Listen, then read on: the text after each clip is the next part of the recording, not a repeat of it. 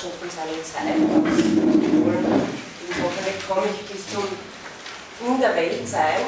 Ähm, das, was Sie hier noch sehen, sollte dann hoffentlich in der letzten Stunde zumindest angesprochen werden. Mir fehlt da jetzt natürlich die eine Stunde, äh, die ich ausfallen lassen musste, aber bis dahin können wir.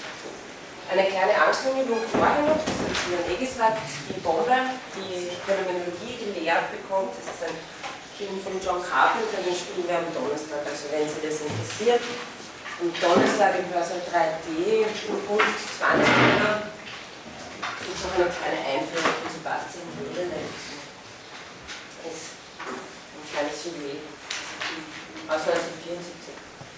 Und, und jetzt noch ein bisschen was Ernsteres, Prüfung. Und nur ein paar ganz kurze äh, Hinweise dazu. Also die Prüfung ist ausschließlich schriftlich. Es wird vier Termine geben den ersten eben jetzt äh, im Juli, äh, selber Zeit, selber Ort, also 16 bis 17.30 Uhr hier, Hörsaal habe ich schon reserviert. Und dann gibt es noch drei weitere Termine, wann weiß ich nicht genau, aber voraussichtlich ja im September oder Oktober, dann einer im November und einer Ende bzw. Ende Anfang Februar sein. Also, ja voraussichtlich werden drei Fragen kommen, möglicherweise auch vier, aber voraussichtlich drei, die unter anderem auch, also das wird dann auch den Fragen sichtlich sein, sich auf die Lektüre beziehen, dass es ja eine Vorlesung mit Lektüre handelt und diese so in kurzer Aufsatzform beantworten sollen, nicht allzu lang, aber auch nicht nur Stichworte, sodass ich ein bisschen den Gedankengang nachvollziehen kann. Wie immer mache ich in der letzten Stunde das so, dass ich einen Fragenkatalog ausarbeite, der dann Hausnummer ca. 30 Fragen umfasst und wenn Sie sich den anschauen und durcharbeiten, dann sollten Sie einen Überblick über den Stoff äh, der Prüfung bekommen. Äh, jetzt ist der Herr Klein da vielleicht. Ja, äh, sind Sie das, der ja. ja, kommen Sie nachher kurz zu mir, dann können wir über Geschichte reden. Also, soweit dazu. Und alles andere haben Sie ja auch auf der Lernplattform, die Texte und so weiter. Ich werde Ihnen einen Fragenkatalog eben auch noch angeben. Im Grunde genommen sind die Sekundärliteraturtexte immer äh, fakultativ zu lesen, bis auf die ein, zwei Mal, wo ich gesagt habe, zur Intersubjektivitätsproblematik ist die Zahavi-Übersicht ähm, das Einfachste, wo Sie einen Überblick bekommen können. Ähm, aber ich habe es auch immer an der Lernplattform dazu geschrieben, wenn es freiwillige Zusatzlektüre ist. Okay, soweit dazu. Haben Sie da vielleicht noch Fragen? Ja. Fragen sollten sich mit den Folien und den und den Sekundärliteraturtexten ausarbeiten lassen. Also ja, mit den Folien ist es ja so, Sie sehen es eh, manchmal entspricht sehr dem, was ich auch ja. mündlich sage, nicht immer. Also da es ja die Audioaufzeichnung gibt, würde ich sagen, im Zweifelsfall dann schon irgendwie auch mhm. machen, aber die Audioaufzeichnung gibt es ja auf der Audiothek. Aber das, das alles kombiniert, das sollte dann gar kein Problem sein. Okay, dann äh, zurück zu Martin Heidegger und äh, den letzten Punkt E der Hermeneutik, also diese Transformationsbegriffe. Ähm, da es sich ja bei Heideggers Version der Phänomenologie bekanntermaßen eine hermeneutische Phänomenologie handelt, ist das natürlich ein wichtiger Begriff. Was versteht man jetzt allgemein darunter, also ganz allgemein ist die Hermeneutik eine eine Theorie der Auslegung von Texten und eine Theorie über das Verstehen. Ähm, das ist vor allem in der Geschichte im Zusammenhang mit der Auslegung der Bibel oder äh, der Auslegung von Gesetzestexten ähm, immer ein Thema gewesen, da das zwei Texte sind, zwei Textarten sind, ähm, wo die Auslegung eine wichtige Rolle gespielt hat.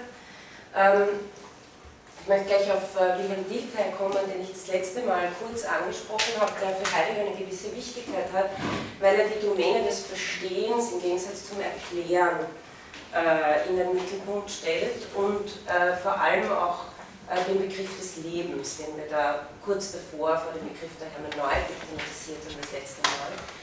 Ähm, für, für Dilthey ist die Hermeneutik, wie hier beschrieben Auslegung oder Interpretation der Lebenswirklichkeit in der Zeit. Also um unser eigenes Leben zu begreifen in den Dimensionen Gegenwart, Vergangenheit, Zukunft, das, was ich geworden bin, also was ich bin, wozu ich geworden bin, woraufhin ich mich entwerfe, ist etwas, was wir nicht mit einem Modell von außen erklären, sondern von innen durch Verstehen uns äh, erarbeiten können. Die Erfassung dieser Lebenswirklichkeit wird in, über das Erleben selbst in Angriff genommen, über den Ausdruck und das Verstehen vermittelt. Ähm, Hermeneutik ist für Dieter also eine Methodenlehre der Geisteswissenschaften, also er macht diesen Unterschied Naturwissenschaften erklären, Geisteswissenschaften verstehen, also Geisteswissenschaften, die verstehen beruhen.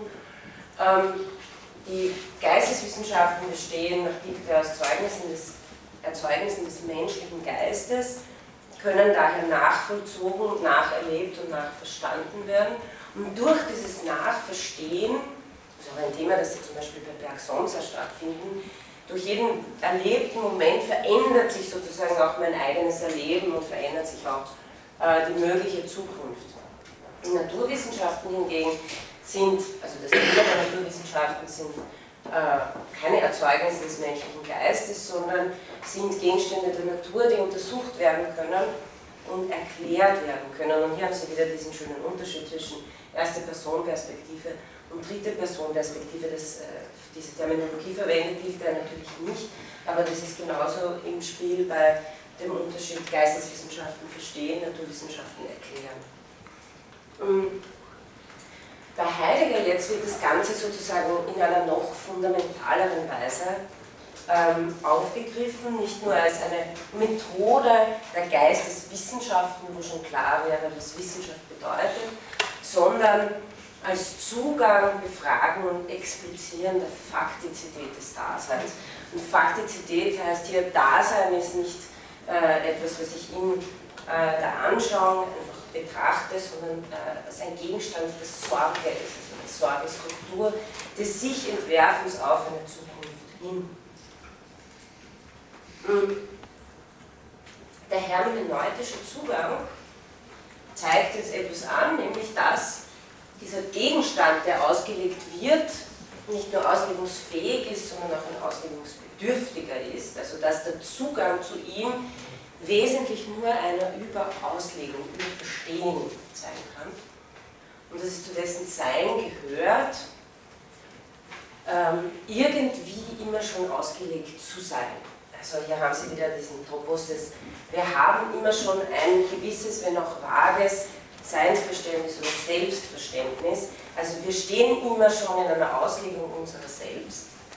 Und diese kann weiter zur Klärung gebracht werden, indem man sozusagen in diese Art produktiven hermeneutischen Zirkel einsteigt.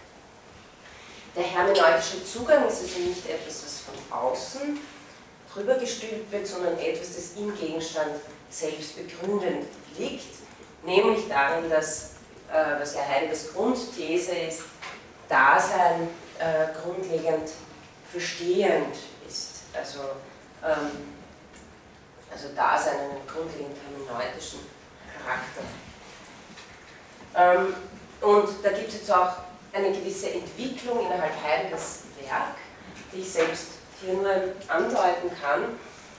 Das Schlagwort des frühen Heidegger ist ganz bekannt, Hermeneutik der Faktizität, also Hermeneutik der Geworfenheit des Daseins, des sich selbst Verstehens, als äh, ein Sein, das das in die Welt geworfen wurde und in diesem Geworfensein selbst Entwurfsmöglichkeiten hat. Also wir haben eine Neutik der Faktizität. Und der Sinn hier ist, wie Heidegger schreibt, ein Wachsein des Daseins für sein, also des Daseins für sein je eigenes Dasein zu erlangen. Also es hat, die Hermeneutik des Daseins wurzelt in einem, in einem ontischen Grund, so kann man sagen, nämlich dass das Ergebnis des Ganzen ist, dass das je konkrete Dasein für sein eigenes Dasein wach wird. Ähm, in seiner Zeit äh, geht das dann ein bisschen mehr von dieser ontischen Konkretheit des existenziell Betroffenseins in eine ontologische Ebene über. Mm, also ähm, in seiner Zeit soll es zu den Strukturen des Daseins führen, die Hermeneutik der Faktizität und gleichzeitig eben diese destruierende Arbeit leisten, um die Verdeckungen der Geschichte, der Philosophiegeschichte, vor allem die ich das letzte Mal schon angesprochen habe, abzubauen. Also Heidegger spricht von einem abbauenden Rückgang zu den ursprünglichen Motivquellen der Explikation und ergänzt ihm die Hermeneutik bewerkstelligt ihre Aufgabe nur auf dem Wege der Destruktion. Also weil wir immer schon in, einem, in einer Auslegung stehen, gilt zuerst einmal, die wegzuräumen, um sich den Weg frei zu machen für ein neues Selbstverstehen und Selbstverständnis. Insofern ähm, wird die Hermeneutik in seiner Zeit eine wichtige ergänzende Methode zur Phänomenologie und wie das genau aussieht, das werden wir dann gleich im Folgenden sehen nämlich äh, in der Art und Weise, wie Heidegger seinen Begriff von Phänomenologie äh, formuliert. Ich habe Ihnen hier von Jean Collin, der zum Thema Hermeneutik einen Artikel im Heidegger Handbuch geschrieben hat, ein Zitat äh, mitgebracht. Sie haben diesen Artikel übrigens auch auf der Lernplattform, genauso wie einen zweiten Artikel, der sich direkt daran anschließt, also ein grundlegender Artikel über seine Zeit ist von Thomas Rentsch, auf den werde ich dann auch noch zu sprechen kommen.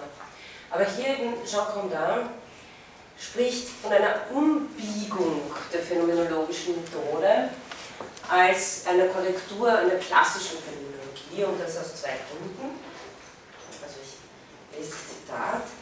Erstens der verstehende, vorgreifende, kurz hermeneutische Charakter des menschlichen Daseins scheint geradezu eine reine Beschreibung der Sachen selbst zu verbieten, wie sie Husserl vorauszusetzen scheint. Also man scheint erst sozusagen in den hermeneutischen Zirkel einsteigen zu müssen, Verdeckungen abzubauen und äh, dieser Zugang zu den Sachen selbst auf diese Weise nicht mehr so naiv und direkt sein, wie das vielleicht bei Husserl geklungen hat.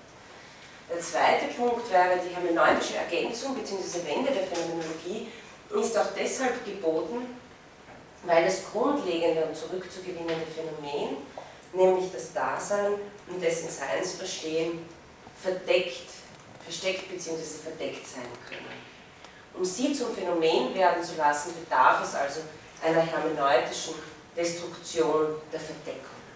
Also Sie sehen, das ist äh, ein ganz wichtiges Thema. Ich habe erwähnt, dass es im Grunde genommen auch bei Husserl vorhanden ist, im Sinne des, äh, der geradeaus-Einstellung, der, der natürlichen Einstellung und dass hiermit die Leistung der transzendentalen Subjektivität verdeckt wird. Aber bei Heidegger ist es ein ungleich stärkeres Motiv, das sozusagen in seinem ganzen Aufbau dessen, wie er Phänomenologie versteht, nämlich dieses äh, Verstehende, Destruieren von Verdeckungen, also seinen ganzen Phänomenologiebegriff prägt und ähm, auch äh, sozusagen das, was sich zunächst zeigt, meistens nicht das ist, was Heidegger als Phänomen herausarbeiten möchte. Also wenn Sie wollen, haben Sie hier so etwas wie eine ähm, erstens sprachlich mehr bewusster, weil Verstehen hat natürlich auch immer etwas mit Sprache zu tun, geschichtlich bewusstere äh, Version der Phänomenologie, die äh, sich sozusagen ähm,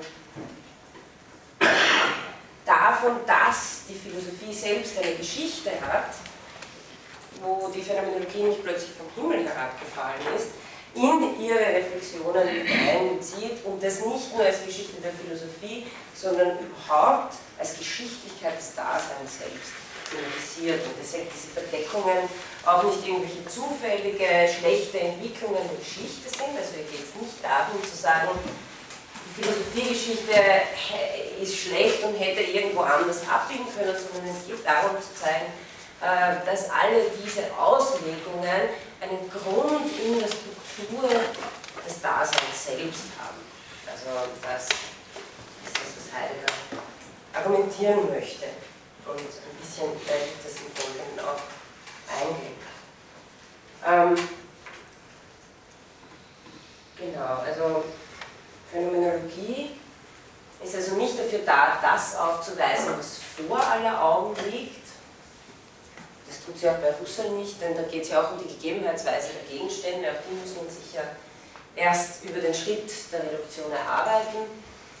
Aber bei Heidegger klingt es dann so, sondern das, was sich zunächst und zumeist gerade nicht zeigt, das gegenüber dem, was sich zunächst und zumeist zeigt, verborgen ist. Also hier spielt ja auch sein äh, Wahrheitsbegriff sehr stark mit, den er aus einer Lektüre äh, der Griechen gewinnt, also die Aletheia, die Unverborgenheit und diese hermeneutische Arbeit ist, äh, etwas vom Verborgenen ins Unverborgene zu bringen. Also das, was zunächst verborgen ist, aber zugleich etwas ist, was wesenhaft zu dem, was sich zunächst und zumeist zeigt, gehört, so zwar, dass es seinen Sinn und Grund ausmacht. Den haben Sie schon in einem typischen Heiliger-Satz. Ähm, also die Phänomenologie hat es offenbar mit etwas Verborgenem zu tun, das sie bergen soll. Und ähm, dieses Verborgene ist nicht einfach irgendwas, sondern liegt dem, was zunächst und zumeist erscheint, also was in der Alltäglichkeit erscheint, zum Grunde. Das werde ich äh, nachher noch eingehen. Hier haben Sie sowas wie eine transzendentale Linie in seiner Zeit, die äh, ganz stark ist. Also äh, Heidegger versteht unter Phänomen vor allem etwas, was ähm, die Bedingung der Möglichkeit für das, was alltäglich erscheint, darstellt. Gleich dazu. Okay, damit komme ich auf ähm, den berühmten Paragraph 7 in seiner Zeit. Und ähm, ich habe Ihnen das auch äh, auf die Lernplattform gestellt. Ähm, parallel dazu äh, können Sie den Paragraph 9 aus den Polygomen lesen, dann können Sie sehen, wie ähnlich die Texte sind. Also zum Teil ist es Wort für Wort gleich, zum Teil sehen Sie dann, was äh, in seiner Zeit noch äh, dazugekommen ist oder weggelassen worden ist. Ähm, Heidegger formuliert in diesem Paragraphen eine Begriffsbestimmung der Phänomenologie als Methode. Also es ist vor allem auch Heidegger, der nochmal ganz stark diesen Methodenbegriff in den äh, Mittelpunkt stellt. Eine Methode, die einerseits durchaus allgemein für die Phänomenologie gelten kann, also diese Beschreibung, die Heidegger hier macht. Andererseits, und deswegen habe ich das nicht ganz an den Anfang dieser Vorlesung gestellt, sondern mache es erst jetzt, äh, wird dadurch auch Heideggers spezifische Zugangsweise ähm, zur Phänomenologie deutlich. Also äh, hier mal drei Punkte. Heidegger macht zunächst klar, dass es sich bei der Phänomenologie um einen Methodenbegriff handelt, dass dieser also nicht, wie er sagt, das sachhaltige Was der Gegenstände der philosophischen Forschung charakterisiert, sondern das Wie dieser. Also nochmal keine geradeaus-Einstellung, nicht das Was der Gegenstände, sondern das Wie und hier hören Sie ja nachklingen noch das Wie der Gegebenheitsweise. Zweiter Punkt, der Titel der Phänomenologie sagt er hier zu den Sachen selbst, drückt eine Maxime aus, aber die ist ja eigentlich das Selbstverständlichste der Welt, das heißt, es bedarf einer etwas näheren Auslegung, was das heißen soll zu den Sachen selbst. Und äh, schließlich, wie es angeht, ist dann darin, dass er äh, die zwei Bestandstücke, aus denen der Name Phänomenologie besteht, nämlich die griechischen Termini Phänomenon und Logos analysiert. Und es ist natürlich äußerlich, das sagt auch Heidegger, diese Kombination wohl bekannt. Denn äh, in allen möglichen Disziplinen, die wir haben, Biologie, Soziologie, Theologie, äh, ist diese Kombination, dass man sozusagen ein Fachgebiet hat, zu dem man dann Logie dazufügt und das bedeutet nichts anderes, als dass es sich hier als ein, Themat, also um ein thematisch abgegrenztes Feld handelt, von dem es dann eine Wissenschaft gibt. Ähm, also das kennen wir. Das heißt, Wissenschaft von Gott, vom Sozialen, vom Leben. Ähm, Heidegger wird uns zeigen wollen, dass die Phänomenologie nicht in dieser Weise einfach daneben den anderen Logiekonstruktionen steht. Ähm, gehen wir mal auf den ersten Teil des Wortes, das Phänomenon. Den Paragraph habe ich Ihnen natürlich auch zu lesen gegeben, da können Sie das dann noch genauer nachlesen. Heidegger arbeitet oft mit Etymologien. Ähm, in diesem äh, Fall ist es äh, besonders wichtig, also er versucht auch damit auszulegen, was das griechische Seinsverständnis noch war. Phänomenon kommt von feines Teil und er weist darauf hin, also Erscheinen, dass der Stamm äh, Fa oder Phos, also das Licht oder Hell bedeutet, ähm, in diesem Wort steckt. Also äh, die Art, wie er es übersetzt, ist das, was sich zeigt, beziehungsweise das, was sich von sich selbst her zeigt, oder wie es in seiner Zeit heißt, das sich an ihm selbst zeigende, das Offenbare. Also im Sinne von etwas wird an den Tag gebracht, etwas macht sich sichtbar an ihm selbst, etwas ist in der Seele oder wird offenbar. Für die Griechen ist dies gleichbedeutend mit ta unter, also Seienden. Das heißt, äh, Heidegger betont ja auch, äh, der griechische Seinsbegriff wird gedacht vom Erscheinen her, vom Sichzeigen, von dem, was offenbar ist. Äh, Sein, das kann sich jetzt auf verschiedene Weise zeigen, aber alle diese Weisen des Zeigens, und das ist das Hauptargument hier, setzen den Phänomenbegriff in diesem ersten Sinne voraus. Das heißt, das sich offenbaren, überhaupt das sich zeigen von etwas, ist der fundamentale Begriff. Und Heidegger zeigt das jetzt im Folgenden zwei Begriffen, die er als Gegenbegriffe aufbaut, nämlich Schein und erstaunlicherweise Erscheinung. Ähm, deswegen den Terminus versteht er in ganz bestimmter Hinsicht die, wie er meint, äh, oft mit dem Phänomen nicht nur gleichgesetzt worden, sondern verwechselt worden sind. Und Philipp Heidegger will zeigen, wie dadurch philosophische Missverständnisse entstanden sind. Ähm, zunächst zum Schein. Ähm, Heidegger umreißt die Bedeutung dieses Wortes folgendermaßen: Ein Sein, das zeigt sich als etwas, das es nicht ist oder das es doch nicht ist. Also es scheint nur äh, das zu sein, ist es aber nicht. Ähm, dies aber sich äh, als etwas zu erscheinen, was man nicht ist, setzt ein Zeigen voraus. Das heißt, der Sinn von Schein ist eine Prätension des Offenbaren, aber es gerade nicht sein. Es ist ein angebliches Sichtzeigen. Daher ähm, nimmt er eine genauere Bestimmung von Phänomen hervor, eine Begegnungsart des Seienden an ihm selbst, sich selbst zu zeigen. Also nicht zu scheinen, nicht sich als etwas anderes zu zeigen, was ja voraussetzt, dass ein, überhaupt ein sich zeigen ist. Also in diesem Sinne äh, die Fundierung von der Bedeutung Schein durch die Bedeutung Phänomen. Und eine Präzision des Terminus Phänomen eine Begegnungsart des Seienden an ihm selbst, sich selbst zu zeigen. Der zweite Begriff, an dem Heidegger seinen Phänomenbegriff noch schärft, ist der der Erscheinung, was hinführt bis zu eine bloße Erscheinung. Und äh, das ist ein bisschen erstaunlich, ja, weil wir haben ja in, in vielen Kontexten von Erscheinen, Erscheinung und Phänomen eins zu eins gesprochen.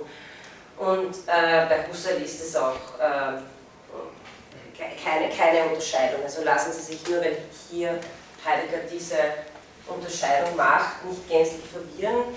Ähm, es geht darum, was er damit meint. Ja. Erscheinung in diesen Paragraphen von Sein und Zeit wird im Sinne von Symptom verstanden, von Krankheitserscheinung. Also wenn das Symptom äh, der, der, der meiner, meiner schon ewigen Befallenheit mit Viren mein Schnupfen ist oder meine belegte Stimme, das ist nicht die Erscheinung ähm, der Viren selbst. Also äh, das ist etwas, das sich ähm, als quasi eine Krankheitserscheinung von etwas anderem zeigt. Das heißt, Erscheinungen sind Vorkommnisse, die auf andere Vorkommnisse zurückverweisen. Sie sind Erscheinungen von etwas, das nicht in der Erscheinung gegeben ist. Und hier haben Sie natürlich ganz klar in diesem Begriff der Erscheinung, wenn er so gefasst wird, eine Struktur der Verweisung. Also etwas, das erscheint, das steht äh, und verweist auf ein anderes, eine Anzeige von. Und äh, Heidegger macht hier deutlich, dass das natürlich als Gegenbegriff zu seinem Phänomenbegriff zu verstehen ist, da das Phänomen ja das sich selbst zeigen und nicht das ein Stellvertreter für etwas anderes bedeutet. Das heißt, diese zwei Gegenbegriffe sind wichtig. Das Scheinen als äh, sich als das zeigen, was man nicht, also was Phänomen nicht ist, im Gegensatz zum Selbsterscheinen des Phänomens, und äh, die Erscheinung, wo ein bloßes, bloßer Stellvertreter für, und so deute ich auch gleich ein bisschen die philosophische Geschichte an, für das Eigentliche steht. Also Sie kennen das natürlich alle, die bloße Erscheinung letztendlich in der Philosophie, wenn Erscheinungen zu bloßen Erscheinungen werden, die in Wirklichkeit für eine realere Realität stehen, seien es die Ideen, sei es das Ding an sich hier.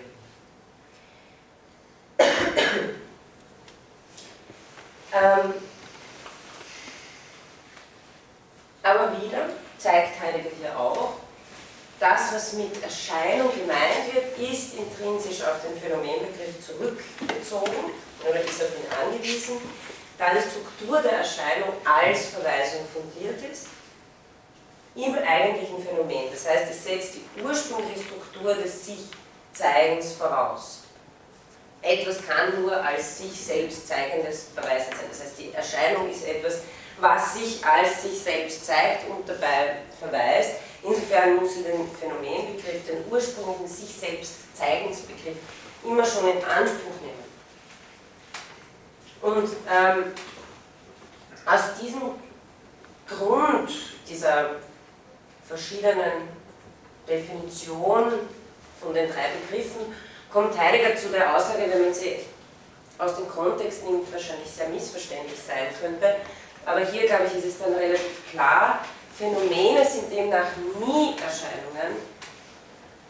Also wenn wir von Phänomenen sprechen, dann müssen wir auch die Arbeit, die phänomenologische und die phänomenologisch-hermeneutische Arbeit leisten, diese überhaupt erst als Phänomene sichtbar zu machen, damit sie nicht etwas sind, das für etwas anderes steht, also das gehört zur phänomenologischen Arbeit zu. Phänomene sind demnach nie Erscheinungen, wohl aber ist jede Erscheinung, jede Erscheinung angewiesen auf Phänomene, denn sonst könnten sie auch nicht als Erscheinungen sich zeigen.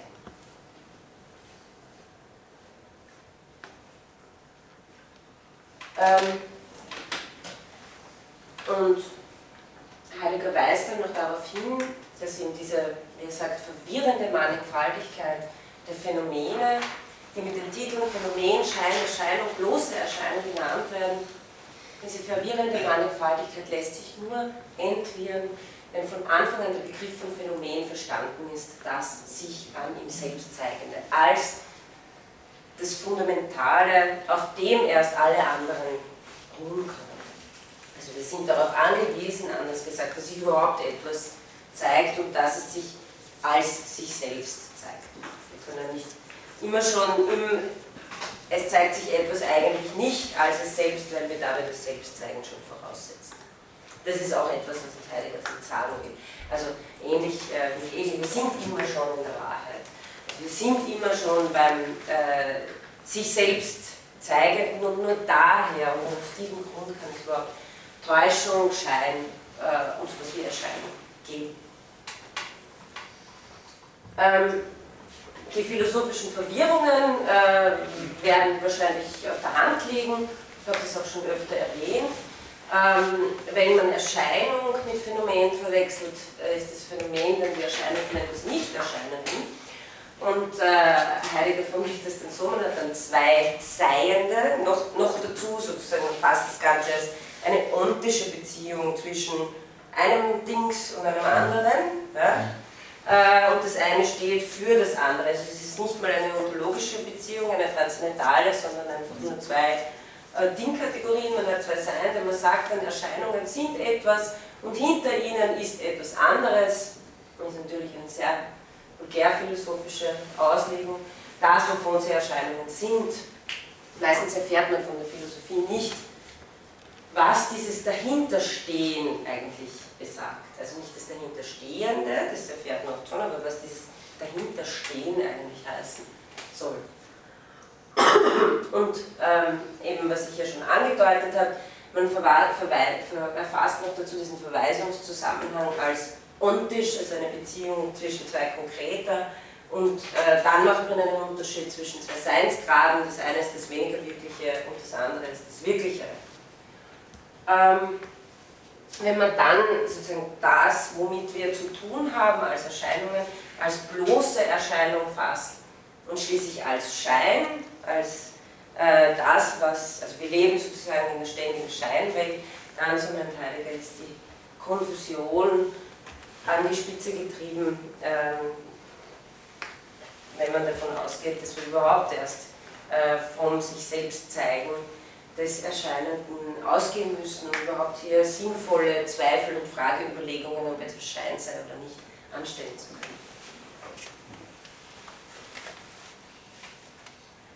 Ähm, Heidegger erwähnt hier auch, dass dieser Phänomenbegriff, äh, das sich an ihm selbst zeigende, einer ist, der rein formal ist und der weiter unterschieden werden muss in, wie gesagt, den vulgären Phänomenbegriff und den eigentlichen Phänomenbegriff.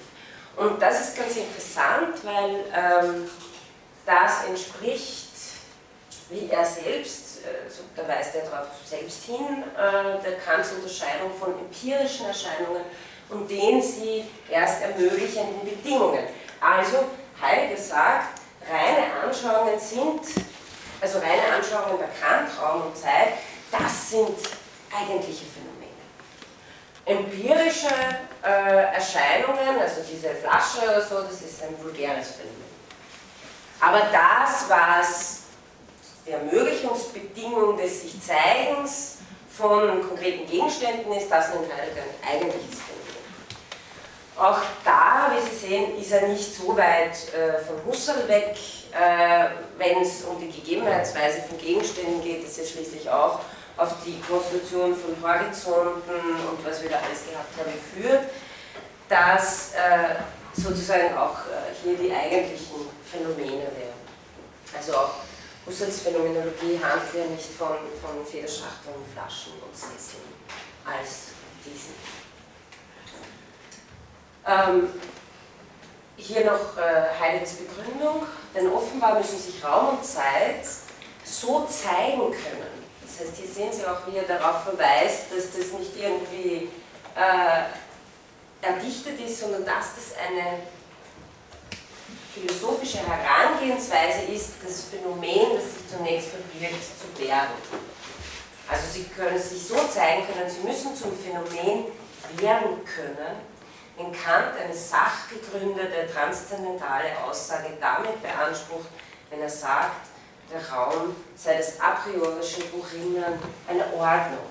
Das heißt, hier haben Sie auch einen, was wir von Husserl kennen und was für Heidegger sehr wichtig war, einen Begriff der Anschauung, der nicht bloß sinnlich-empirische Anschauung meint, sondern eben äh, kategoriale Anschauung, ähm, dass das bei Kant zusammengeht, ist, wie Heidegger meint, etwas, das Kant uns ja zeigen können muss. äh, und sachgegründet argumentieren können muss, warum alles Erscheinende im Raum und Zeit sich vollzieht. Und das bezeichnet er als ein sich zeigen als äh, Phänomen. Also nur, dass Sie sehen, äh, damit ist nicht, äh, sind nicht so, so, so simple Dinge äh, gemeint, wie man vielleicht glauben könnte. Okay, das äh, wäre soweit zum Phänomenbegriff, zum Phänomenon. Jetzt kommen wir zum zweiten Teil, zum Begriff des Logos. Ähm, wie Sie natürlich alle wissen, hat äh, das griechische Wort Logos viele, viele Bedeutungen. Ähm, wir verwenden es in der Bedeutung der Wissenschaft, wenn es von der Biologie und der Soziologie die Rede ist. Aber äh, das Wort kommt natürlich vom äh, Verb legen, äh, sprechen und wie Heidegger übersetzt die Rede von etwas. Und er fügt dann hinzu, Sinn des Legein ist äh, das Delum, also das Offenbarmachen.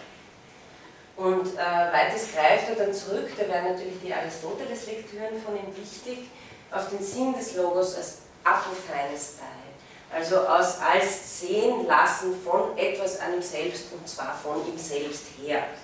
Typische Heidegger-Übersetzung, aber äh, eben etwas aufzeigen, etwas zur Erscheinung kommen lassen, sehen lassen von ihm selbst her. Das heißt, Logos kriegt hier gleich eine ganz äh, andere Bedeutung, nämlich die eben des etwas entdecken Könnens. Ähm, genau, das Zitat habe ich eh schon hier. Der Logos lässt etwas sehen, feines Style, nämlich das, worüber die Rede ist, und zwar für den Redenden, beziehungsweise für die Miteinanderredenden. Und ich meine, äh, das ist ganz entscheidend dafür, wie dann natürlich auch Hermeneutik verstanden wird und Sprache verstanden wird.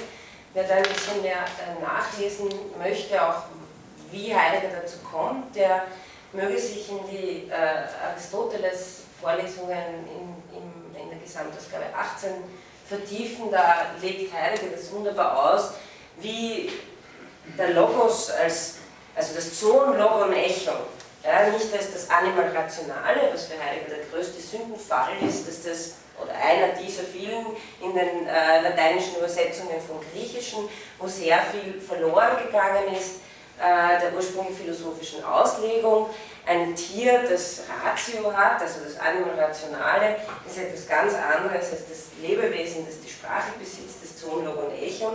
Und auch hier versucht Heidegger wieder die Auslegung zu sagen, da geht es nicht darum, dass das, eine, dass das ein Ding ist, ne? da haben wir einen Ton, ein Lebewesen, ein Ding, das halt lebt und das auch noch die Eigenschaft hat, Sprache.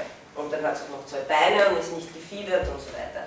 Sondern Heidegger versucht wieder die Auslegung, was heißt sprechend sein im Sinne des Existierens als sprechend sein und nicht im Sinne, dass eine bloße Eigenschaft haben. Und äh, in diesen Aristoteles-Vorlesungen betont Heidegger das noch viel stärker, als es vielleicht in seiner Zeit äh, vorhanden ist, dass ähm, das Miteinander sprechend sein, der Vollzug, der ursprüngliche Vollzug des, des, des Daseins als Miteinander sein ist. Das heißt, wir äh, erhellen uns die Welt gegenseitig, indem wir einfach die Dinge ständig durchbesprechen. Und wenn das so was Simples ist, wie wenn wir darüber reden, was wir morgen machen werden, ähm, wir können dadurch Möglichkeiten aufzeigen, äh, wir, können uns sozusagen eine bestimmte Situation in verschiedenen möglichen Aspekten erschließen. Das ist damit gemeint. Und haben dadurch äh, praktische Möglichkeiten. Heidegger geht es immer sehr stark äh, um Praxis hier. Das heißt, Logos nicht jetzt in einer Weise des Zauberns und des wäre Licht, sondern des Miteinander Durchsprechens und sich die Welt erschließens.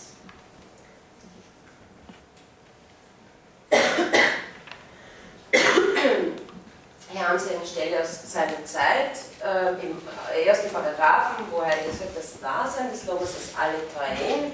Und das ist ein äh, Wort, das dann nochmal auch in diesen Vorlesungen zu Aristoteles, die sich ins nächste Semester ziehen wollen, Platon macht das GA19, da haben sie äh, 100 Seiten nur über, über dieses Aletoaen, ins Unverborgene bringen oder äh, aufdeckend sein, so übersetzt das Heiliger.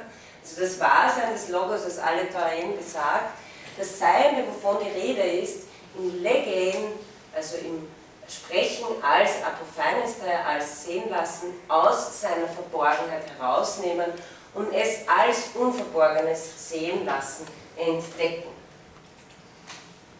Also haben sie komprimiert sozusagen das, was ich vorher versucht habe, ein bisschen zu erklären. Hermeneutik ist dadurch, äh, glaube ich, auch äh, wieder ein bisschen anders konnotiert, die Bedeutung der Sprache, äh, die sich hier auftut im Vergleich zum äh, Verstehensprozess, der das noch nicht so stark betont, etwas sehen lassen durch gemeinsames Durchsprechen. Und äh, natürlich, Sie wissen, der Logos auch die Bedeutung von Vernunft. Und Heidegger äh, referiert hier die Übersetzung des Vernehmens für Vernunft, also das Vernehmen lassen des Seienden durch den Logos äh, ist im Durchsprechen, also nicht im Noen, nicht im Erschauen, sondern im Durchsprechen, ist äh, die Vernunft. Äh, ja, damit kommen wir zum dritten Punkt, also das Zusammenführen dieser beiden, dieser Analyse jetzt, dieser beiden äh, Wortstämme und äh, hier zeigt sich sozusagen, äh, dass in der Analyse der Bedeutung des ersten die Bedeutung des zweiten ja eigentlich schon antizipiert ist. Das heißt, äh, Logos als Apophanestai hat einen sachlichen Bezug zum Phänomenon, weil ja beide äh, mit dem Offenbarsein zu tun haben. Der Logos ist äh, die Möglichkeit, etwas offenbar werden zu lassen und das Phänomenon ist das Offenbarsein als das sich selbst zeigen von etwas. Das heißt, hier sehen Sie schon, wie das bei, die beiden ineinander äh, gehen und auch die, sozusagen die Aufgabe der Phänomenologie darstellen. Ja, das sind zwei Versionen, einmal aus äh, dem Prolegomena und einmal aus seiner Zeit. Phänomenologie, also als Begriffsbestimmung, ist legenta phenomena, das an ihm selbst offenbare, von ihm selbst her sehen lassen. Auch die Maxime der phänomenologischen Forschung zu den Sachen selbst gibt im Grunde genommen nichts anderes als den Namen der Phänomenologie wieder. Also hier haben Sie jetzt sozusagen ein, ein, ein geklärtes Verständnis dessen, was Phänomenologie und zu den Sachen selbst bedeutet. Und in seiner Zeit liest sich das folgendermaßen, Phänomenologie sagt dann apophaines data phenomena, also da haben sie legenda phenomena, apophaines data phenomena. Das, was sich zeigt, so wie es sich von ihm selbst her zeigt, von ihm selbst her sehen lässt. Also es können sich jetzt ansehen, wo hier die Differenzen liegen. Ähm, ich glaube, sie sind nicht wahnsinnig groß, aber ich wollte dann einmal diese Gegenüberstellung, äh, diese Gegenüberstellung hier darlegen. Das ist der formale Sinn der Forschung, die sich den Namen Phänomenologie gibt. So kommt aber nichts anderes zum Ausdruck als die oben formulierte Maxime zu den Sachen selbst. Das bedeutet, der Unterschied äh, zu Wissenschaften wie der Theologie oder der Biologie wäre jetzt, wie Sie schon angeklungen haben, in den, in den Formalen, dass Phänomenologie nur ein methodischer Begriff ist. Also dass es nicht äh, quasi ein Gebiet einkreist und dann sagt, und von dem machen wir jetzt eine Wissenschaft, sondern dass es eine Zugangsweise überhaupt ist. Die Phänomenologie macht noch nichts über die Sachhaltigkeit des thematischen Gegenstandes aus, betont Heidegger hier. Also das ist wirklich, wie er es als Methodenbegriff verstanden haben will. Es betont nur das Wie. Das Phänomen zeigt sich zunächst als eine bestimmte Begegnungsart, nämlich das ihm selbst zeigen und nennt die Weise, in der etwas durch und für das Legen, für die begriffliche Auslegung da sein soll. Und jetzt kommt natürlich noch Heideggers spezielle ähm, Auslegungen dazu, die, wie ich meine, eben äh, noch einen stärkeren äh, eine stärkere Betonung als äh, Husserl legt auf dieses sich entziehen äh, dessen, was entborgen werden soll. Die Phänomenologie hat es nie mit bloßen Erscheinungen zu tun. Bei einem Phänomen gibt es eben kein dahinter. Wohl aber wendet sich Heidegger ein, kann das, was an ihm selbst aufgewiesen werden soll, also das Phänomen selbst, verdeckt sein. Da gleich ein Zitat, was an ihm selbst sichtbar ist und nur seinem Sinn nach als Phänomen zugänglich wird, braucht es nicht notwendig, faktisch schon zu sein. Also hier wieder der Verweis darauf, dass wir hauptsächlich mit Verdeckkheiten zu tun haben.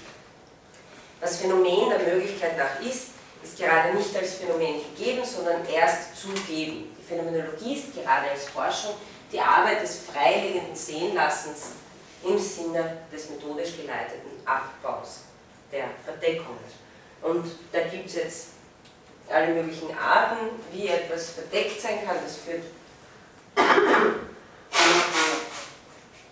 einen Prolegomena an, also un unentdeckt sein, verdeckt sein als Verschüttung, also als äh, Schein, als Verstellung, als notwendige Verstellung, zum Beispiel als transzendentaler Schein und als Möglichkeit der Versteinerung des Entdeckten. Also die Phänomenologie hat auch die, die Aufgabe, äh, und äh, da sehen Sie schon noch eine, ähm, eine Methode, die, glaube ich, sehr wirkmächtig war, auch für andere Ansätze im 20. Jahrhundert. Und Sie haben das ja auch natürlich auch bei Husserl, äh, immer diese Versteinerung von gesetzten Sinnstrukturen entgegenzuwirken, indem man sie als Gesetzessinnstrukturen thematisiert. Und schließlich das Verdecktsein ist der Gegenbegriff zu Phänomen und die Verdeckungen sind es gerade, die das nächste Thema der phänomenologischen Betrachtung sind. Und ich glaube, so hätte das Husserl nicht formuliert. Ja? Also das äh, wäre sozusagen nicht das Erste, worauf er losgesteuert wäre. Was Phänomen sein kann, ist zunächst und zumeist verdeckt bzw. in vorläufiger Bestimmung bekannt. Ähm, und um zu seiner Zeit jetzt noch äh, Übergang ähm, zu machen, ist das natürlich klarerweise, was ist das, was primär verdeckt ist, das ist das Sein, das Sein. Also das, was wir das letzte Mal als ontologische Differenz schon angesprochen haben.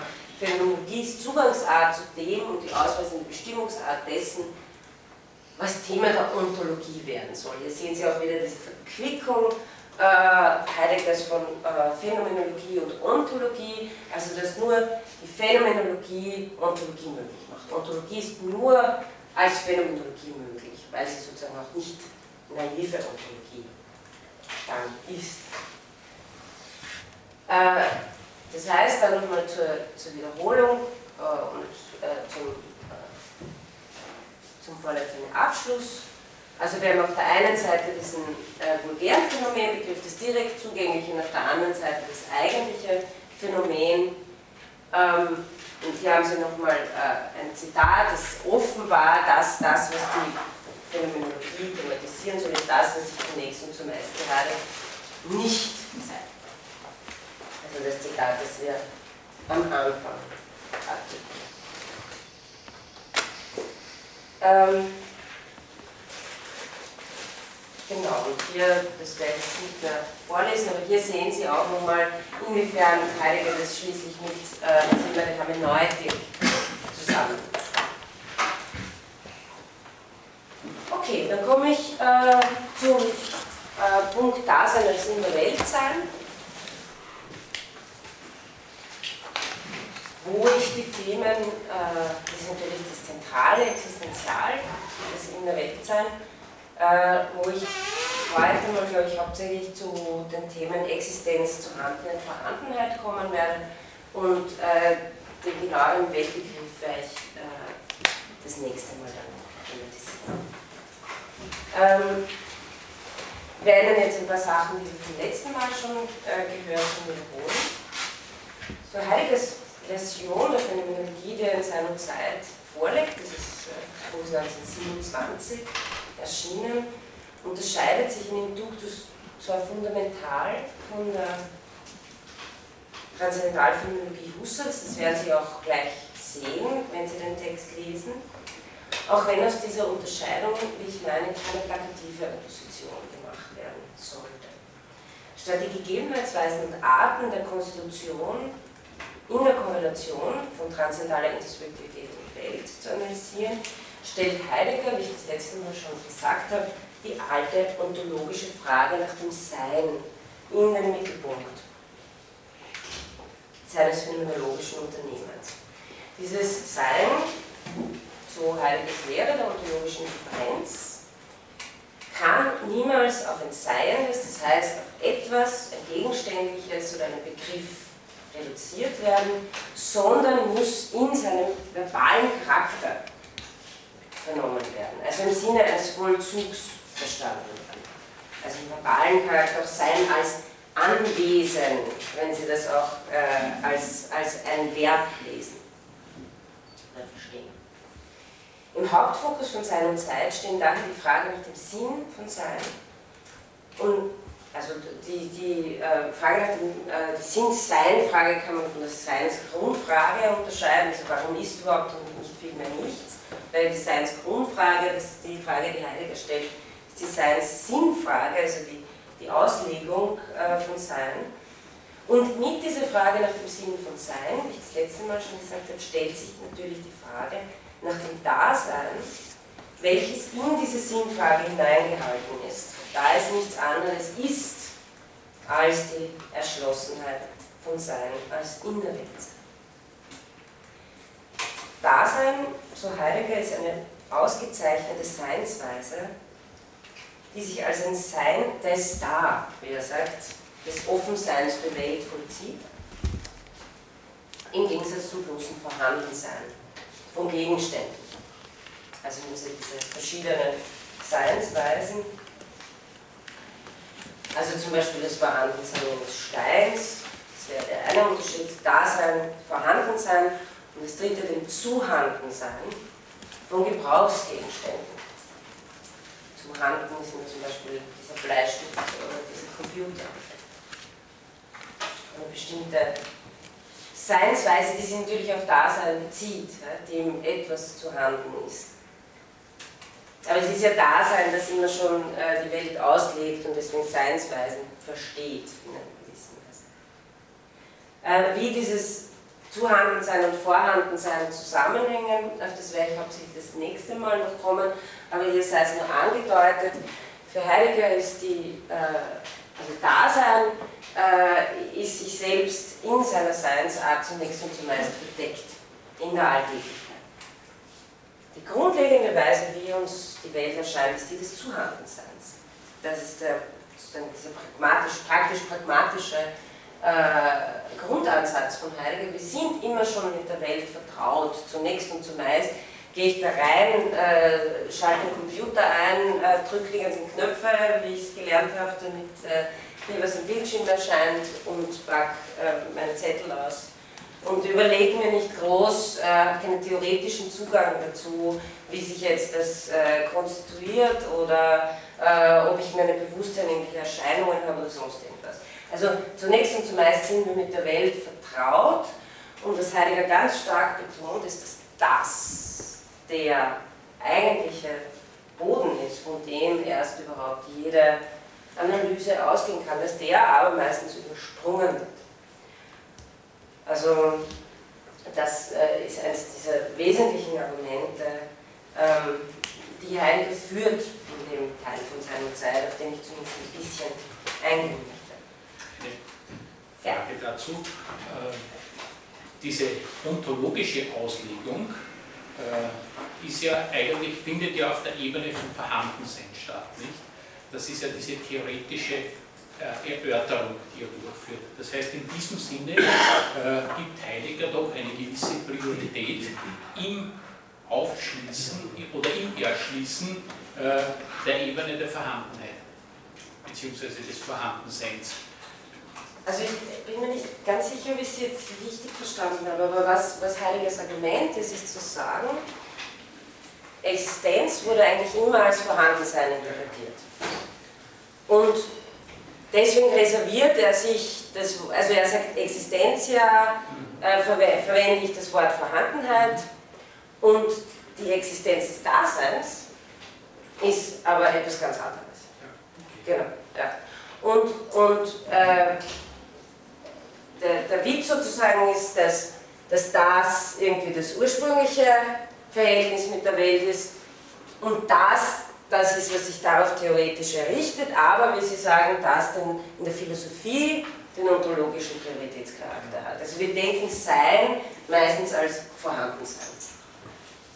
Aber auch in seiner Interpretation äh, bewegt er sich ja auf einer theoretischen Ebene, wenn er die Strukturen offenlegt. Mhm. Das heißt, in diesem Sinne priorisiert er auch diese theoretische Ebene gegenüber der praktischen Ebene in seiner Philosophie, sonst könnte er gar keine Philosophie betreiben. Also er, er möchte das, er, möchte, er, er ist sich dieses Einwands sozusagen bewusst und ähm, er möchte das folgendermaßen ähm, aushebeln. Äh, er sagt, für das Vorhandensein hat Kant die Strukturen erarbeitet, die der Kategorien. Das Dasein äh, lässt sich nicht in gegenständlichen Kategorien fassen. Deswegen arbeitet er so etwas wie Existenzialien heraus. Ähm, die möchte aber, das hat, das hat mit Vorhandensein sozusagen nichts zu tun. Und die Reflexion auf diese Existenzialien ist immer etwas, was sich auf das konkrete Dasein auch bezieht. Also er redet da von der frühe Heidegger von der formalen Anzeige. Das ist etwas, was in seinem Zeitpunkt nicht mehr so stark vorkommt. Und äh, damit ist genau das gemeint, dass am praktischen Lebensvollzug etwas aufbricht, was das äh, hermeneutische Verstehen einer Struktur ermöglicht. Das ist bei ihm der Witz und das ist, lässt sich sehr schön in diesen äh, Kapiteln, die wir lesen werden, beim nächsten Mal über den Weltbegriff zeigen. Da ist eine paradigmatische Figur, die kommt immer wieder bei Heidegger vor. Es wird etwas bewusst darüber, dass es einen Bruch oder Irritation gibt. Und das ist genau dieses Beheimatetsein im Ontischen. Das Weltverständnis, wo mir alles zu handen ist, also ich stehe in der Früh auf und, und wanke ins Badezimmer und in die Zahnbürste und putze mir die Zähne, ja, äh, ist, ist sozusagen etwas, was einfach von sehr eingeübten Abläufen geprägt ist. Und das ist für mich Welt, dass sie da ist, genauso wie der Körper, dass er funktioniert. Auffallen tut es mir erst, wenn die Zahnbürste nicht da ist, dass sie etwas Vorhandenes ist. Das heißt, hier geht sozusagen der, der Umschlag äh, von, der, von der Seinsweise der Zuhandenheit, die immer etwas eher Unbewusstes ist, in die Vorhandenheit. Äh, hier errichtet sich überhaupt die Möglichkeit dieser, dieses Sinns. Und das bricht auf, also was Dasein heißt, bricht auf in, nicht nur, dass die Zahnbürste nicht da ist, sondern in Situationen der Angst, äh, in Extremsituationen. Und an diesen, also an diesen äh, existenziell relevanten Situationen, das ist auch ein bisschen der Leitfaden von Heidegger, die Brüche darstellen im alltäglichen Seinsverständnis, ergibt sich sowas wie eine Möglichkeit einer theoretischen Auslegung.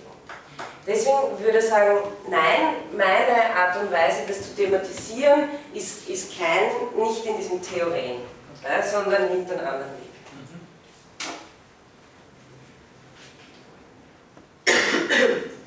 Okay, damit habe ich ein bisschen äh, vorgegriffen auf das, was auch äh, jetzt kommen wird. Entschuldigung, jetzt bei der Erholung gehen wird. Ähm, also Dasein bezeichnet Heidegger als diese Seinsweise des Da, äh, etwas äh, Ordnerpräsenz, sagt man, des Offenseins für Welt, sagt, im Gegensatz eben zum Vorhandensein und zum Handensein. Insofern kann man schon sagen, dass Dasein ein Neologismus nicht nur für das ist, was als Subjekt bezeichnet wird, sondern auch äh, eben als Bewusstsein bei Husserl, aber eben, und das ist ja das Wichtige, Heidegger will das ganz anders verstanden wissen, weil er in der Meinung ist, Subjekt und Bewusstsein sind immer nur als Vorhandensein verstanden worden und er möchte es als Existierendes, als Dasein verstehen.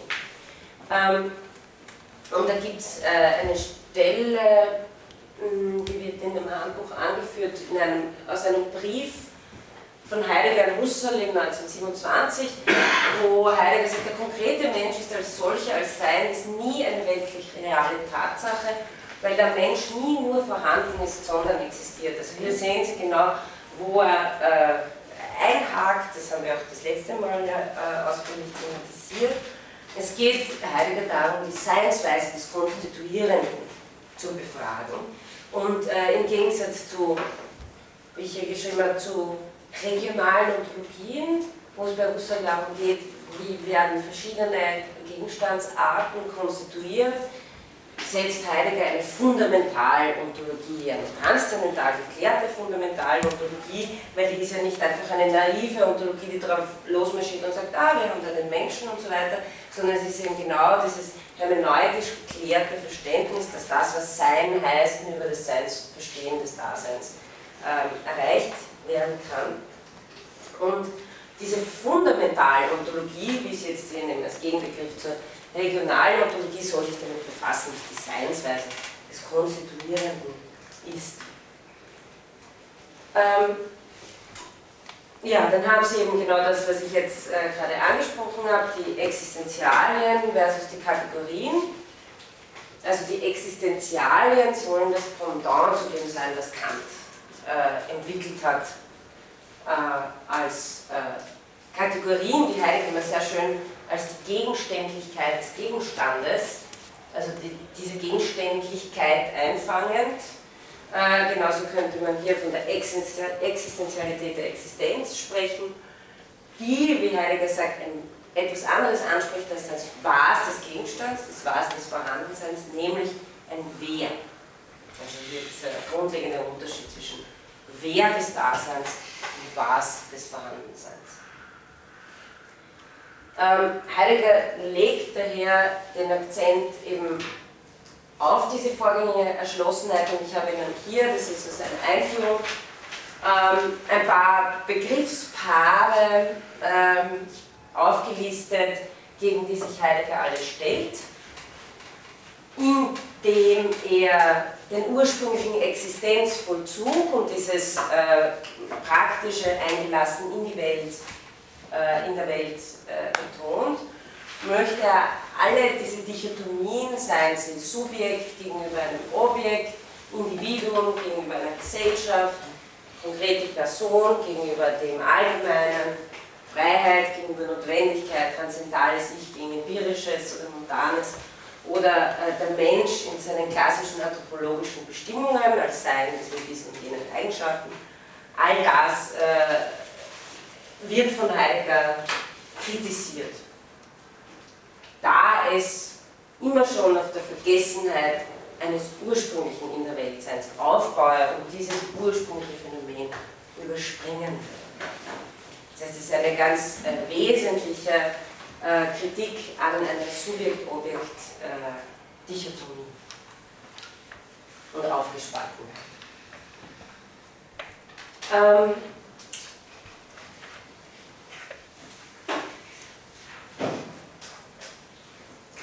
kann mich jetzt natürlich äh, klarerweise nicht mit dem ganzen äh, Werk befassen.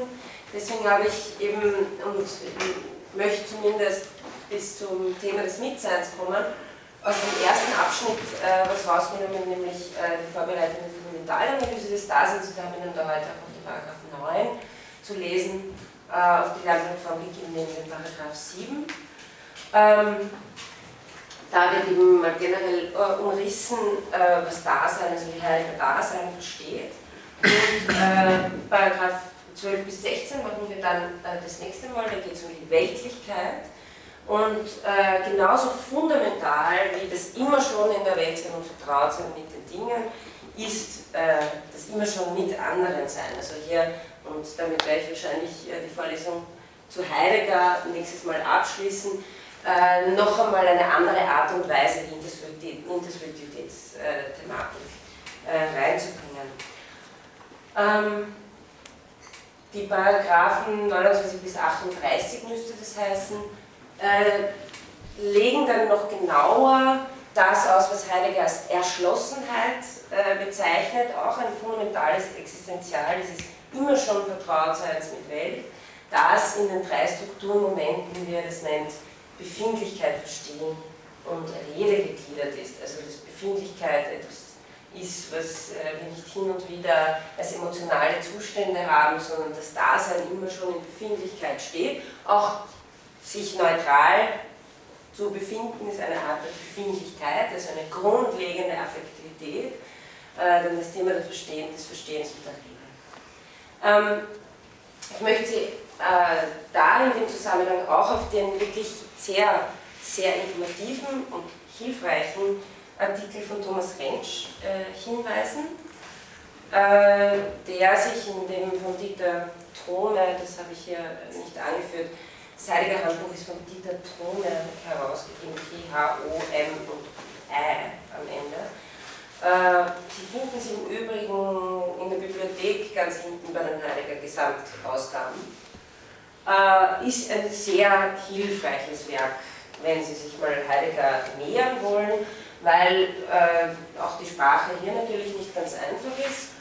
Und Rentsch hat, äh, ich habe Ihnen davon ungefähr die Hälfte reingegeben, einen ausführlichen Artikel zur Struktur und zum Aufbau von Zeit und Zeit geschrieben. Und ähm, er macht mal klar, dass es gibt zwei Abschnitte, also es gibt ja auch diesen ersten Teil, äh, seiner Zeit ist als ein erster Teil angekündigt, auf den der zweite nie folgte. Also dieses Hauptwerk ist eigentlich ein Fragmentwerk ähm, und äh, beschäftigt sich eben zunächst mit dem Dasein. Das hätte dann noch zur, Seins, zur Lösung der Seinsfrage kommen sollen, aber Heidegger revidiert dann eben seinen Ansatz grundlegend und meint, dass es vielleicht doch noch immer zu subjektzentriert sei, vom Subjekt her die Seinsfrage, also vom Dasein her die Seinsfrage äh, angehen zu wollen. Also Sie haben ja dieser erste Abschnitt beschäftigt sich äh, äh, haupt, hauptsächlich mit Alltags- und Praxisanalysen, wohingegen der zweite Abschnitt, den ich äh, nicht, den wir auch, von dem wir auch nichts lesen werden, aber ich möchte es nur hier einmal gesagt haben, äh, dessen Titel lautet Dasein und Zeitlichkeit. Und hier geht es um die Struktur des eigentlichen Selbstverständnisses, wo es im ersten Abschnitt eher um Praxis- und Alltagsanalysen geht, nämlich genau angesichts dieser Momente, die ein solches aufbrechen lassen, angesichts des Todes. Und es geht um die Zeit als den ekstatischen Horizont des Seins, also dieses Sein und Zeit äh, kommt hier noch stärker in, äh, in den Blick. Jetzt noch ganz kurz, was, äh, was ich Ihnen, falls Sie es nicht lesen, aber doch äh, nicht vorenthalten möchte. Ähm, äh, Rentsch macht äh, bei Heidegger drei relativ hilfreiche Differenzierungen, wie man sich äh, Sein und Zeit nähern kann. Er unterscheidet zwischen, fünf, äh, zwischen, zwischen drei verschiedenen Ebenen, nämlich Quellen und Schichten, Analyseschritten und fundamentalen Differenzen die alle zusammenspielen. Und Sie sehen, also es ist ja nicht umsonst ein, eines der bedeutendsten philosophischen Bücher des 20. Jahrhunderts geworden, äh, dass sich das aus vielen verschiedenen ähm, äh, Schichten der Auseinandersetzung speist und zusammensetzt. Und dass es natürlich zu wenig ist, äh, wenn man das nur von, von äh, der Auseinandersetzung mit der Phänomenologie her liest. Deshalb sei das hier äh, gesagt. Also die erste ist die der Ontologie natürlich, die Frage nach dem Sinn von Sein und dieses Wiederaufgreifen einer Frage von der Heiligen meint, dass sie nie gestellt wurde, nämlich die des Sein des Seins, im Gegensatz zur Ontotheologie. Dann Phänomenologie, das, das dritte Moment ist der Transzendentalphilosophie, was glaube ich dadurch klar ist, dass es eben um Existenzialien jetzt geht, sondern nicht äh, um Kategorien. Dann äh, gibt es die lebensphilosophische Hermeneutik-Schicht, und schließlich die äh, existenziell religiöse bzw. theologische Schicht, die sich natürlich in diesen äh, ganzen Themen, die dann äh, in, in, den zweiten Abschnitt kommen, wie äh, Gewissen, Schuld, Tod und so weiter, wo Heidegger äh, sehr viele Elemente auch von Kierkegaard äh, bemerkbar macht. dann die Analyseschritte auch, das ist nun mal gehört haben, einfach so als Überblick und Zugangsmöglichkeit, finde ich, ist hier sehr gut von Rentsch aufgeschlüsselt. Zunächst einmal beginnt er erstens mit der Grundfrage nach dem Sinn von Sein, dann, äh, dass diese Frage nur im Rückgang auf Dasein angegangen werden kann. Dann schließlich, damit werden wir uns noch auseinandersetzen, Dasein ist in der Welt sein und die Weltanalyse, wo die Seinswesen von Zuhandenheit und Vorhandenheit thematisiert werden. Dann ähm, das Wesen des In der Weltseins als Sorge, also als diese Sorgestruktur, was nicht heißt, dass wir uns alle Sorgen machen, sondern äh, dass wir immer in einem äh, Entwurfscharakter stehen, äh, insofern wir existieren. Also wir sind immer schon auf die Zukunft hin äh, entworfen und verstehen uns von der Vergangenheit her auf die Zukunft hin und sind auf sie hin orientiert, indem wir unser Dasein besorgen äh, und nicht nur also mit anderen auch. Und was ja eben stark ist, ist, wie Rensch das nennt, eine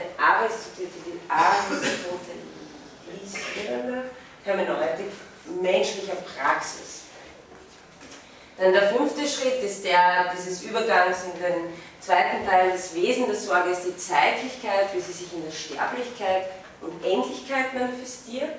Also auch ein ganz wichtiger Punkt für Heidegger, den, der ihn äh, doch in dieser Betonung sehr stark von äh, Husserl unterscheidet, die Zeitlichkeit vom Sein zum Tode her zu verstehen und im sechsten Schritt eben von dieser Zeitlichkeit her erst wird verstehbar, was Geschichtlichkeit heißt, also daher, ganz kurz gesagt, nur daher, dass wir endlich sind, sind uns Möglichkeiten in dieser Weise erst als Möglichkeiten bewusst. Also da, daraus erst öffnet sich äh, die Wirklichkeit einer Möglichkeit.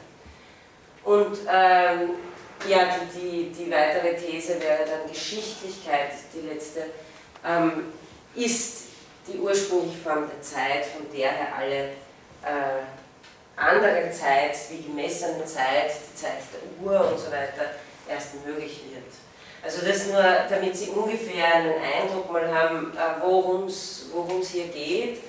Ähm, das kann natürlich nur so eine, also ein erster roher Aufriss sein, aber hilft vielleicht, wenn man das Ganze zu lesen beginnt. Schließlich noch äh, die dritte Linie wären vier Fundamentaldifferenzen, die immer wieder, die sich durch das ganze Werk durchziehen, äh, mit denen Heidegger arbeitet, ist eben äh, die ontologische Differenz natürlich von Sein und Sein, und dann die Differenz von Kategorien und Existenzialien, die real konkrete existenzielle und die theoretisch reflektierte Ebene. Und dann schließlich noch die Unterscheidung von Eigentlichkeit und Uneigentlichkeit.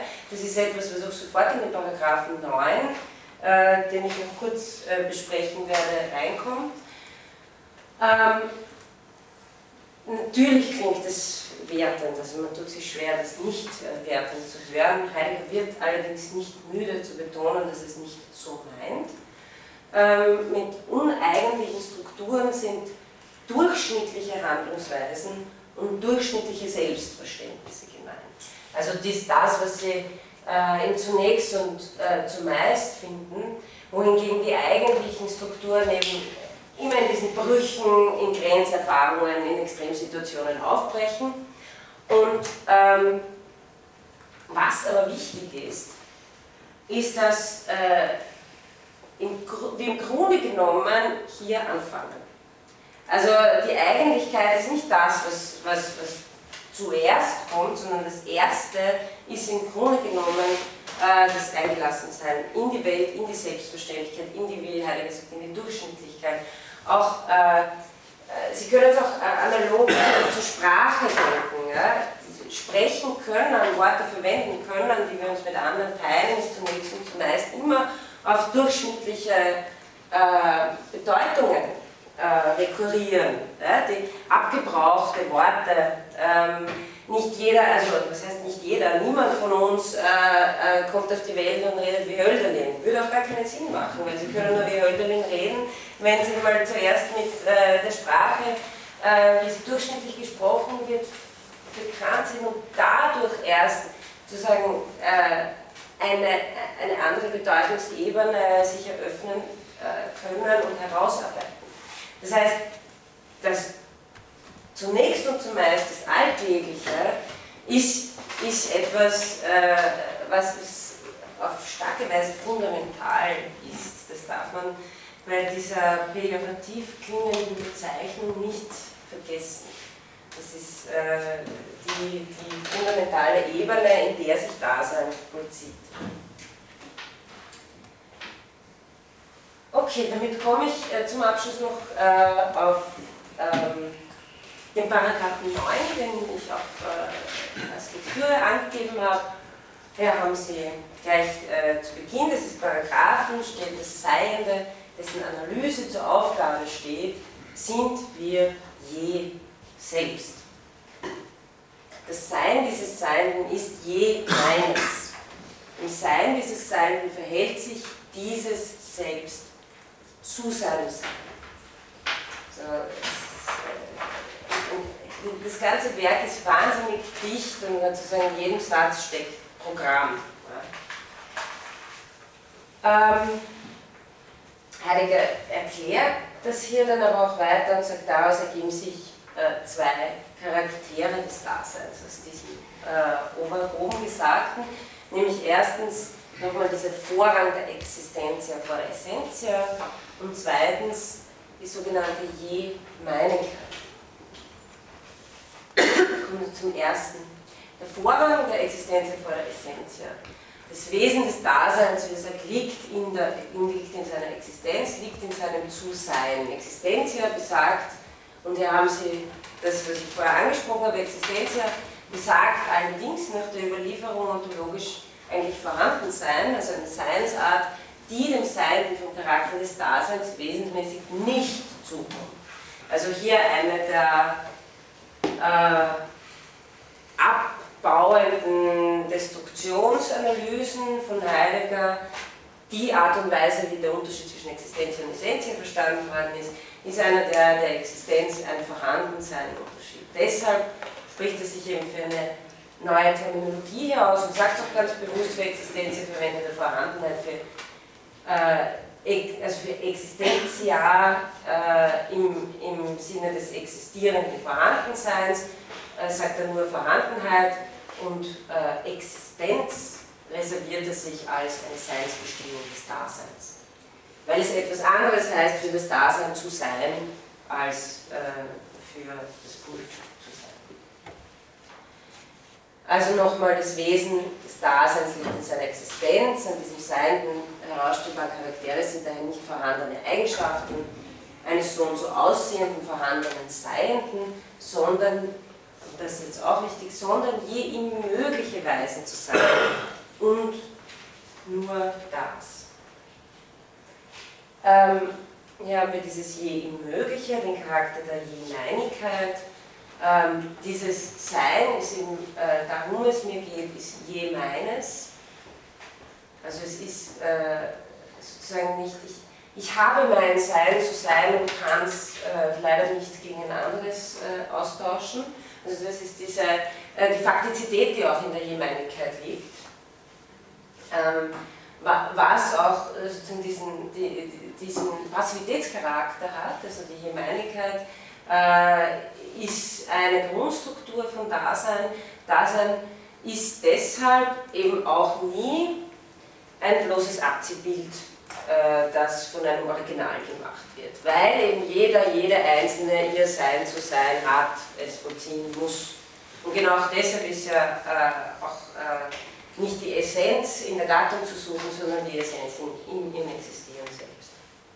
Ein äh, längeres Zitat, ähm, wo Sie einige Themen haben, die, die essentiell sind, Geworfenheit, Entwurf, Eigentlichkeit, Uneigentlichkeit und so weiter. Und Dasein ist wiederum je in dieser und jener Weise zu sein. Es hat sich schon immer irgendwie entschieden, in welcher Weise Dasein je meines ist. Es sei denn, es in seinem Sein um dieses Selbst geht, also einfach dadurch, dass ich ein Selbstverhältnis habe, äh, und, da, und dazu verurteilt bin, sozusagen ein Dasein zu führen, geht es mir in meinem Sein um mein Sein. Dieses Dasein verhält sich zu seinem Sein als seiner eigensten Möglichkeit. Und übrigens, das ist etwas, was äh, in, in, der Alltäglichkeit verschüttet ist, dass äh, das Dasein in der Unbestimmtheit seiner Möglichkeiten steht, sondern es wird meistens äh, nur auf äh, sehr wenige sozusagen auf feste Wege, auf ausgetrampelte Pfade äh, eingegrenzt. Dasein ist je seine Möglichkeit. Hier sehen Sie schon, der entscheidende, die Verschiebung der bevorzugten, wenn man so will, Zeitlichkeitsstruktur von Husserl zu Heidegger ist die von der Gegenwart zur Zukunft. Also die von der Präsenz, Bewusstsein als Präsentsein von. Das hat bei äh, Husserl, wenn man so will, einen, einen, einen äh, eher diesen ruhenden Charakter von Präsenzbewusstsein und bei Heidegger ist es äh, dieses, dieses dynamische auf die Zukunft hin sein. Ähm, also Dasein ist je seine Möglichkeit und es hat sie nicht. Es ist seine Möglichkeit. Nicht, die Möglichkeiten äh, sind nicht, ich bin nicht irgendwo und, und, und dann habe ich auch noch 20 Möglichkeiten, sondern ich bin meine Möglichkeit. Ähm, und wenn Dasein wesenhaft je seine Möglichkeit ist, kann dieses Sein in seinem Sein sich selbst wählen. Also es kann sich selbst wählen. Es kann sich selbst wählen, gewinnen.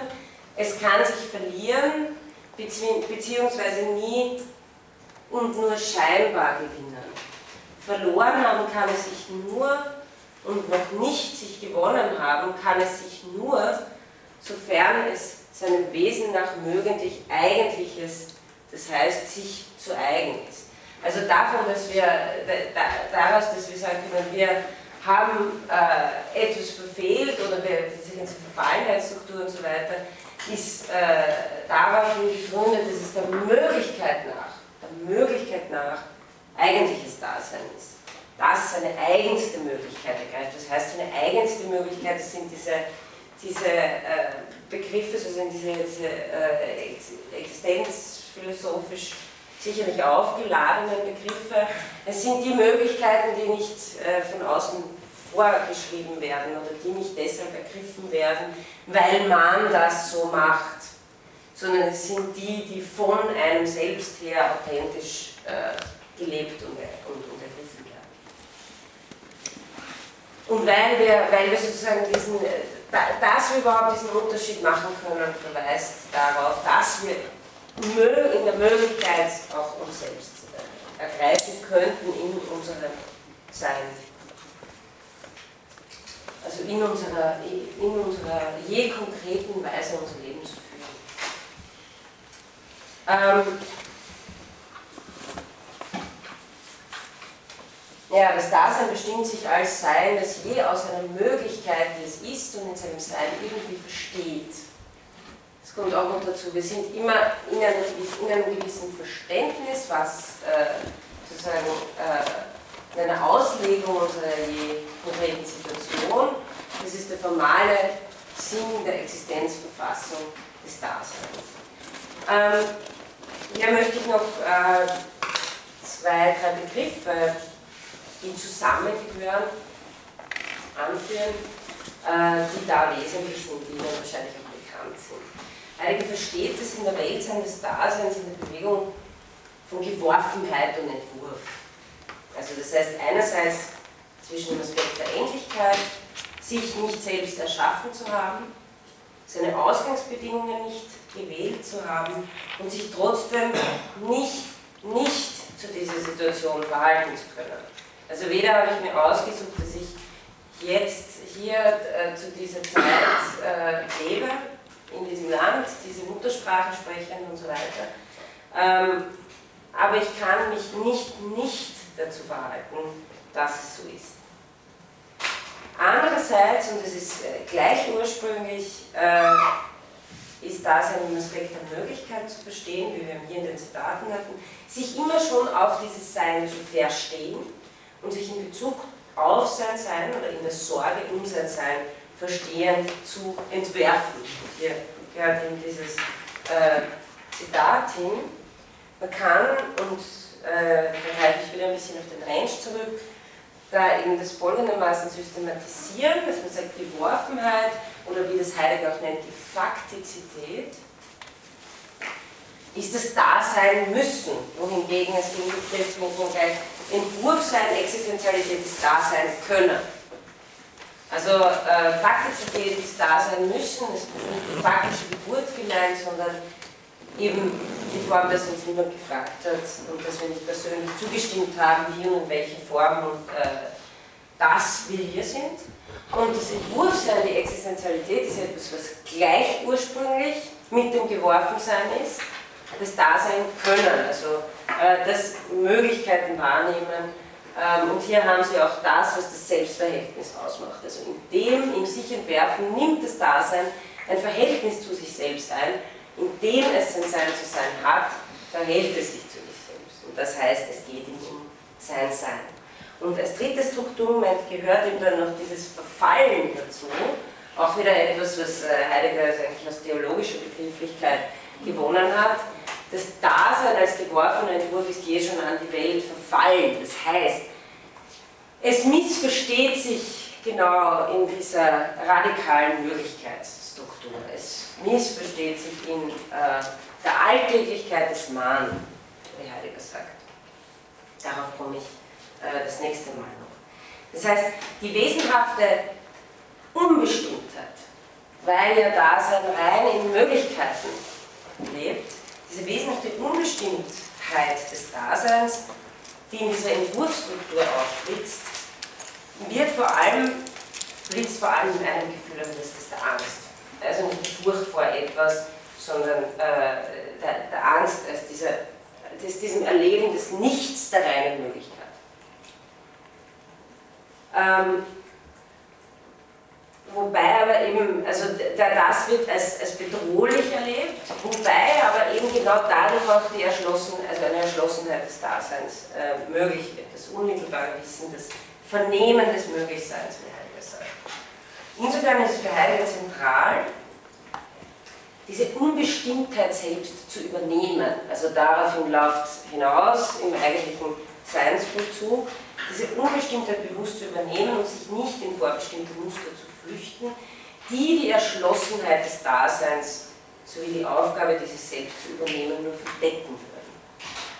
Also hier haben Sie im Grunde genommen schon den, den, den ähnlichen Impetus wie beim, wie beim ganz frühen Heidegger, das Wachsein des Daseins für sein eigenes Dasein. Ähm, also in diesem Kontext sind eben Eigentlichkeit und Uneigentlichkeit äh, zu verstehen, ähm, in dieser strukturellen Möglichkeit des Daseins der Uneigentlichkeit zu verfallen. Und jetzt noch der allerletzte wesentliche Gedanke für heute, äh, den ich schon mehrfach erwähnt habe. Äh, Dasein soll aus seiner Alltäglichkeit heraus interpretiert werden. Warum?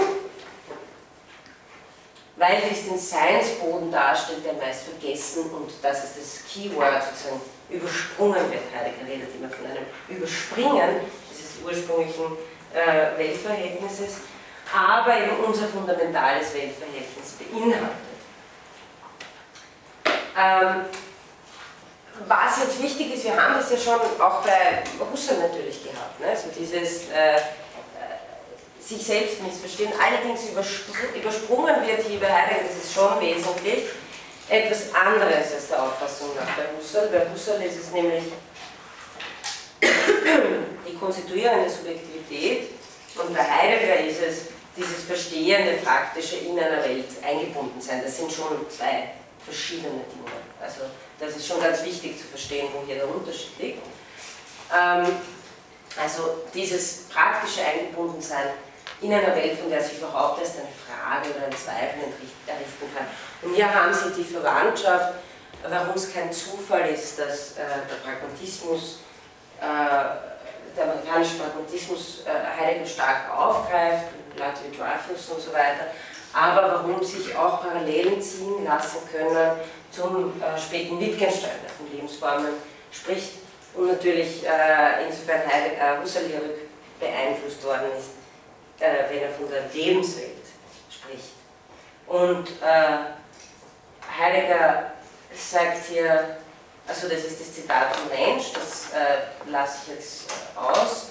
Es ist einfach, äh, wie begegnet mir die Welt zunächst und zumeist.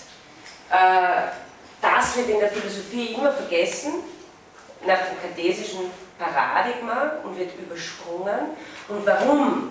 Heidegger erklärt das sozusagen phänomenologisch mit der Ferne des Nahen. Das heißt, so wie mir die Brille auf meiner Nase sitzt und ich dadurch vergesse, dass ich überhaupt eine Brille auf habe, genauso übersehe ich dieses jedem schon in Welt eingelassen sein. Deshalb gibt es bemüht Heidegger ein, ein, wie man sagen kann, tiefenhermeneutisches Prinzip, dass der Alltags, das folgendes besagt, dass der Alltagserfahrung nächste und bekannteste ist das, was philosophisch-analytisch am fernsten liegt und das vor allem ständig unterschätzt wird und übersehen wird in seiner ontologischen Bedeutung. Das heißt, hier haben Sie wieder diesen, wie wichtig sozusagen das Unbeschätzt für das Ontologische. Und wir schon ein ganz neu gedachtes Verhältnis äh, von, von äh, ontischen, ontologischen oder empirischen und äh, transzendenten. Okay, ähm, ja, das wäre das letzte Zitat gewesen für heute, also mit dem ich eigentlich überleiten will auf den Weltbegriff und äh, das mag ich das nächste Mal.